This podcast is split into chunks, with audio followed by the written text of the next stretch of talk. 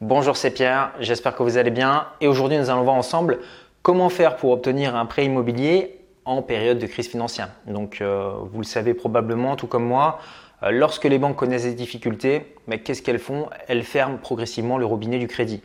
Ce qui veut dire que si vous avez un super dossier, rien ne va changer pour vous. En revanche, si vous avez un dossier un petit peu borderline, c'est-à-dire que vous avez peu de revenus ou que vous avez fait plusieurs investissements immobiliers, bah là les banques sont un petit peu plus frileuses. Elles n'ont pas envie de prendre de risques, c'est normal. Euh, leur ratio de solvabilité est diminué, elles n'ont pas envie d'ajouter des crédits à risque euh, dans leur bilan. Donc comment est-ce qu'on fait pour parler à son banquier? Comment est-ce qu'on fait pour présenter euh, son dossier en période de crise financière? Ce que je vous propose, c'est de vous donner quelques astuces pour vous aider à mettre votre dossier en haut de la pile Comment je les connais Si vous me découvrez avec ces vidéos, bah, moi j'ai été banquier pendant 5 ans, donc j'ai monté des centaines de prêts immobiliers. Il y a ce qui est dit aux clients et puis il y a un petit peu ce qui se passe derrière et que personne ne nous dit. Donc voilà, c'est ce qu'on va voir aujourd'hui. La première chose à faire pour convaincre votre banquier, c'est de vous mettre dans la tête de votre interlocuteur. Ok? Un banquier, c'est quelqu'un qui va recevoir 20 à 25 personnes chaque semaine, donc il va passer beaucoup de monde. Et évidemment, bah, comme toutes les personnes que vous croisez, vous avez des personnes qui sont plutôt sympas et d'autres qui le sont moins.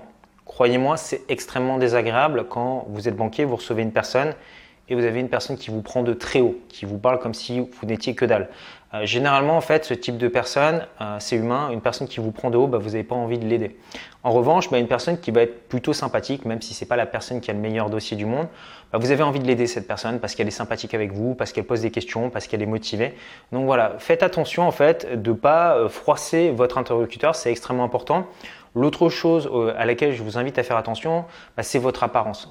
Parce que si vous arrivez pour demander un prêt immobilier, mais euh, vous arrivez en jean, basket, t-shirt, en mode euh, je viens comme au McDonald's tel que je suis, c'est très bien, vous avez la, possibilité de le faire, personne ne va vous refuser l'entrée à la banque et personne ne va vous refuser l'entretien. Le problème, c'est que vous n'avez qu'une seule chance de faire bonne impression, et euh, si surtout vous êtes jeune et que vous arrivez euh, habillé comme ça, bah, en fait vous allez faire mauvaise impression auprès de votre banquier, ce qui fait que vous allez peut-être perdre en crédibilité. Donc habillez-vous, pas la peine d'arriver avec le costume, cravate, trois pièces, d'accord? Mais euh, habillez-vous correctement, habillez-vous comme quelqu'un bah, qui a plutôt du succès dans sa vie, avec un dossier qui est prêt et exprimez-vous poliment avec votre banquier. C'est tout simple, mais croyez-moi, ça peut vraiment faire une différence sur la suite de votre dossier. Deuxième facteur extrêmement important, présenter des comptes clean à votre banquier, euh, pas de découvert, pas de crédit à la consommation. Parce que si vous demandez une somme d'argent, 100 000, 200 000 euros, 300 000 euros, et que vous arrivez avec des comptes qui sont à découvert, qu'est-ce qui va se dire votre banquier? Que vous n'êtes pas capable de gérer votre budget ok?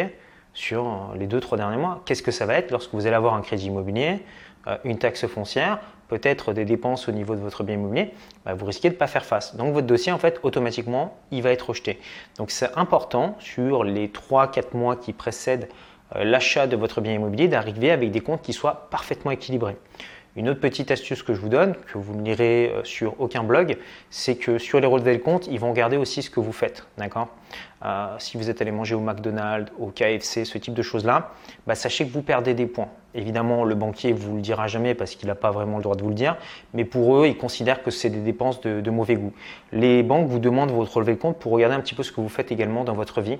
Donc, tâchez, en tout cas, pendant les trois mois qui précèdent euh, l'acquisition de votre bien immobilier, bah, d'avoir des comptes qui sont propres. Troisième conseil, avant de demander un prêt à votre banquier, montrez que vous avez euh, de l'épargne de côté, une épargne de précaution. Vous pouvez avoir trois mois de revenus, six mois de revenus, un an d'avance devant vous. C'est l'idéal, surtout lorsque vous faites l'acquisition d'un bien immobilier. Pourquoi est-ce que ça va sécuriser euh, votre banque? Bah, Tout simplement, ils vont se dire, bah, voilà, si cette personne à un moment donné euh, a des difficultés parce qu'elle a perdu son travail ou parce qu'elle a une dépense imprévue, bah, plutôt que de ne pas rembourser notre mensualité, elle va pouvoir piocher dans cette épargne de précaution et rembourser le crédit immobilier. Donc cette épargne, vous n'avez pas besoin de l'utiliser euh, pour euh, obtenir votre prêt immobilier. Vous pouvez tout à fait demander à votre banquier qui vous prête la totalité de la somme et dire à votre banquier que vous préférez garder cette épargne au cas où, parce que vous devenez propriétaire, vous allez peut-être avoir des dépenses imprévues. Et donc, si vous le présentez d'une façon correcte, bah, votre banquier va accepter que vous gardiez cet argent en épargne. Mais pour eux, sachez que c'est une sécurité supplémentaire. Ça va venir appuyer votre dossier. Donc si c'est quelque chose que vous n'avez pas encore fait, euh, vous constituez une épargne de précaution, ben, je vous recommande de le faire euh, très rapidement, de commencer à mettre 10 à 20% des revenus que vous gagnez tous les mois, vous les mettez automatiquement de côté pour vous constituer ce matelas de sécurité. Quatrième chose que regarde votre banquier, votre situation financière à l'instant T. Donc il va faire une photographie de votre patrimoine et c'est possible qu'en allant voir votre banquier aujourd'hui, il fasse cette photographie et vous dise non. Mais vous revenez le voir dans trois mois, votre situation a légèrement changé, il fait une photographie et là ça rentre dans les clous. Donc c'est pas parce qu'un banquier vous a dit non que vous ne pouvez pas le retourner le voir deux ou trois mois plus tard et qu'il vous dira pas oui cette fois-ci. Donc qu'est-ce que veut un banquier? Des revenus réguliers. D'accord? Donc si vous êtes fonctionnaire et en CDI, c'est l'idéal. En revanche, un banquier, il ne va pas accepter de financer une personne qui est au chômage, contrairement à ce qu'on peut entendre sur Internet, ou si vous êtes dans une situation instable. Un banquier peut faire des exceptions pour des personnes qui ont des CDD à répétition, des personnes qui sont intermittents. Il va regarder les trois derniers avis d'imposition et s'il voit que les montants bah, sont les mêmes chaque année, à ce moment-là, le banquier peut faire une, exception et vous prêter de l'argent, mais gardez à l'esprit que ce sera de petits montants. Il va vous prêter peut-être 50 000, 60 000 euros, en tout cas pas plus de 100 000 euros dans ce type de situation, mais vous pourrez en tirer profit. Maintenant, pourquoi est-ce que c'est important de comprendre cette notion? Parce que vous pouvez modifier votre situation. Si aujourd'hui vous êtes dans une situation qui est un petit peu instable, rien ne vous empêche de prendre un CDI, de passer la période d'essai, Dès que votre période d'essai est validée, vous allez voir votre banque et vous faites votre investissement immobilier. Après, vous pourrez revenir à la situation que vous aviez avant si ça, vous chante de le faire comme ça. Ou autre chose, si aujourd'hui vous êtes salarié mais vous prévoyez plus tard bah, de devenir entrepreneur, bah, utilisez aujourd'hui votre capacité d'emprunt. Moi, c'est ce que j'ai fait quand j'ai quitté la banque. Avant de me lancer dans l'entrepreneuriat, ce que j'ai fait, c'est que j'ai utilisé au maximum ma capacité d'emprunt pour emprunter de l'argent pour faire des investissements immobiliers.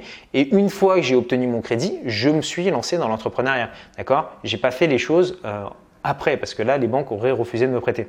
Donc c'est vraiment extrêmement important de comprendre ces notions. Souvent, les gens se disent voilà, le banquier veut pas me prêter, alors que très souvent, ce n'est juste qu'une question de timing. Cinquième chose que vous devez faire avant de prendre rendez-vous avec votre banquier, c'est de préparer la liste des pièces justificatives à l'obtention de votre prêt immobilier. vous me dites bah, pourquoi est-ce que je ne vais pas voir mon banquier d'apport, il me donne la liste et puis ensuite on reprend un rendez-vous. En fait, tout simplement parce que vous allez montrer que vous êtes une personne sérieuse. Vous savez ce que, ce que vous voulez, vous comprenez déjà le mécanisme. Croyez-moi, les personnes qui arrivent euh, déjà au premier rendez-vous avec toute la liste des pièces et un dossier complet, ça représente même pas 5% des gens.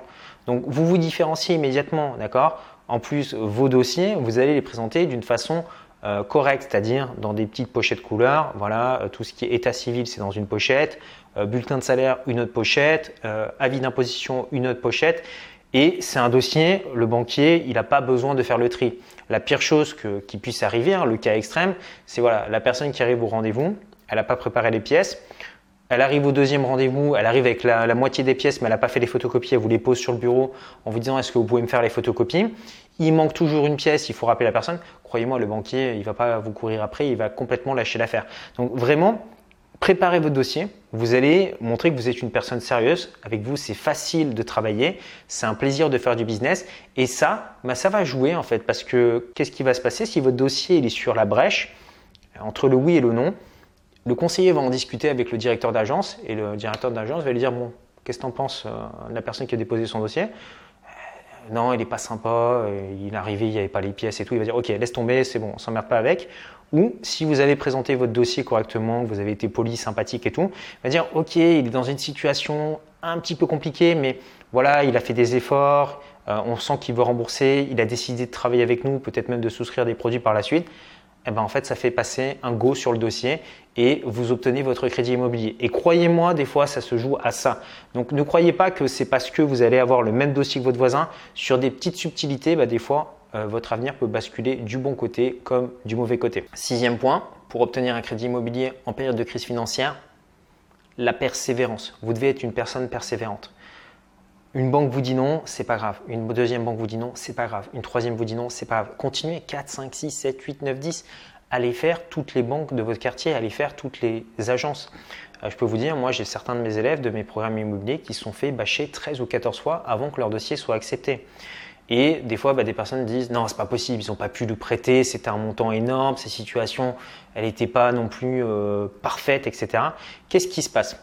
Vous avez deux types de banques. Vous avez les banques où vous présentez votre dossier, le conseiller, il fait les photocopies gentiment, il transmet au centre financier, Le centre financier, c'est Martine qui regarde. Hein, selon son humeur, ok, il n'a pas coché la case, dégage. Voilà, ça c'est les banques, 80% euh, des banques raisonnent comme ça.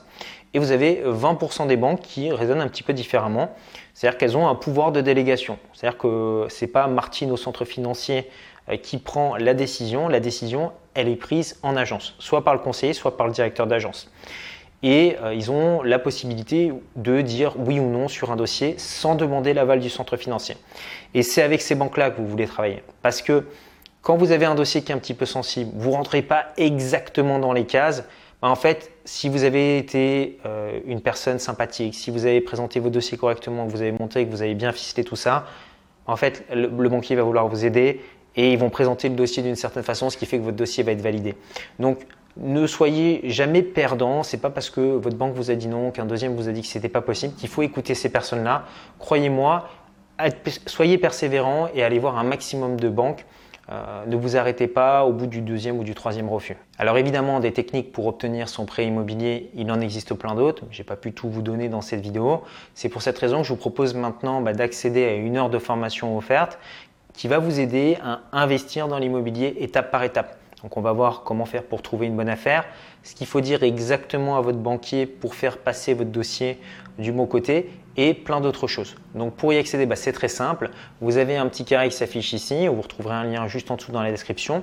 Vous cliquez dessus, vous entrez votre adresse email et vous allez recevoir une série de vidéos au fur et à mesure bah, qui vous montrent comment faire étape par étape. Moi je vous dis à tout de suite de l'autre côté, prenez soin de vous et bonne chance pour votre prêt immobilier.